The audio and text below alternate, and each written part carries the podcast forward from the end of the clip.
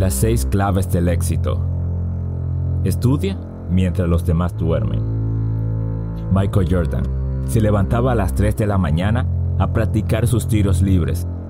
Arnold Schwarzenegger se levantaba en la madrugada a entrenar.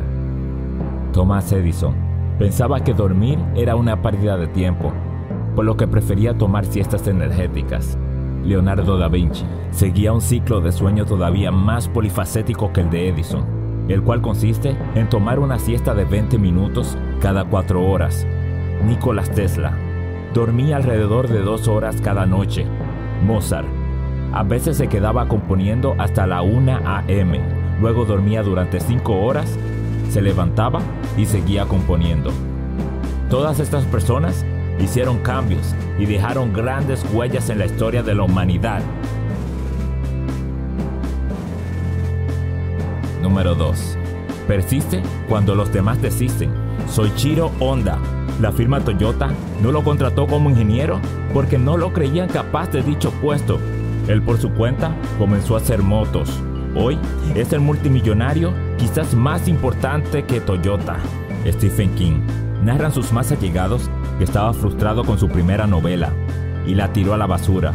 Su esposa la encontró y al leerlo se dio cuenta que tenía futuro. Actualmente, sus novelas se han vendido por más de 350 millones de copias. Walt Disney, despedido de un periódico porque no tenía creatividad, empezó su propio negocio desde el garaje de su casa y su primera producción de dibujos animados fue un fallo memorable. Durante su primera rueda de prensa, un periodista lo ridiculizó porque no tenía buenas ideas. Disney fundó una compañía de producción y se convirtió en uno de los productores cinematográficos más reconocidos del mundo. Número 3. Ahorra e invierte mientras los demás gastan. Steve Jobs trabajó en Ataris para ahorrar dinero. Vendió muchos de sus utensilios, hasta su furgoneta, antes de fundar una de las compañías más famosas y con más ingresos en el mundo, Carlos Slim. Comenzó a ahorrar desde niño. Recibió su primera enseñanza empresarial de su padre, sacando una tarjeta de ahorro. A partir de ese entonces, para el pequeño Carlos, el ahorro se volvió parte de su vida. Pronto pondría en marcha la inversión, al abrir su primera chequera al comprar acciones del Banco Nacional de México, con tan solo 12 años de edad. Slim no pudo recibir más enseñanza de su padre, porque falleció cuando tan solo tenía 13 años. Hoy es el segundo hombre más rico del mundo, Warren Buffett. Con tan solo 6 años vendía chicles de puerta en puerta, repartió periódicos para ganar algo de dinero. Su carrera profesional comenzó en una modesta oficina en Omaha. Ese pequeño negocio creció hasta convertirlo en el dueño de la octava empresa más grande del mundo, con activos cercanos a los 400 mil millones y ser el tercer hombre más rico del planeta. Número 4. Trabaja mientras los demás sueñan. Todos soñamos, si no es con ser millonarios, es con hacer algo para cambiar algo de nosotros que está mal o algo que nos rodea. Pero son muy pocos los que trabajan y luchan para llevar esto a cabo. J.K. Rowling. En el mundo del periodismo no le fue tan bien fue una madre soltera que podía mantener a su hijo solo con la ayuda de la seguridad social, hasta el momento que publicó su primera obra, en 1997, Harry Potter. Ahora cuenta con una gran fortuna y es reconocida a nivel mundial. Número 5.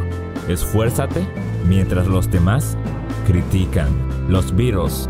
¿Crees que cuando una compañía de disco de las más importantes escuchó al grupo y le dijo, no nos gusta su sonido. La música de la guitarra jamás va a gustarle al público. Eso no los hizo rendirse. Lograron ser galardonados con siete premios Grammy. Fred Smith, el muchacho que presentó su plan de negocio a su profesor de la secundaria. Este les dijo, está pasable, pero es ciencia ficción. Esto jamás resultará. Es humanamente imposible llevarlo a cabo. Y le puso una F. El muchacho no se dio por vencido llevó el negocio a cabo y creó FedEx, un negocio de 6 billones anuales. Número 6. Decide mientras los demás piensan. Ellos llevaron a cabo un plan alineado de sus objetivos, que no se detuvieron ante ninguna adversidad. que no les importó que su camino se llenara de tropiezos. Ellos saltaron todo tipo de obstáculos. Muchos pasaron por pruebas que los pusieron al límite de sus fuerzas, pero siguieron adelante. De no haberlo hecho así, se hubieran quedado en su zona de confort, hoy no tuviéramos ese legado tan valioso de superación. Los perdedores dejan que las cosas ocurran, pero los triunfadores hacen que las cosas sucedan.